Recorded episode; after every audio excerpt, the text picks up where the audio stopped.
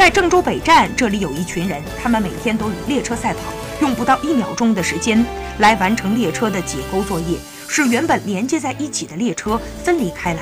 有序溜放到编组场进行重新编组，他们就是被称为解剖手的驼峰连接员。今年二十九岁的陈林就是一名解剖手。作为一名驼峰连接员，他每天要跟着十公里时速的列车完成上千次的解剖操作。六年的时间，通过不断的刻苦钻研业务，陈林从一个什么都不懂的新人成长为一名技术能手。陈林说：“我觉得能够为自己的梦想去奋斗，才能感受到其中的快乐，不辜负。”青春。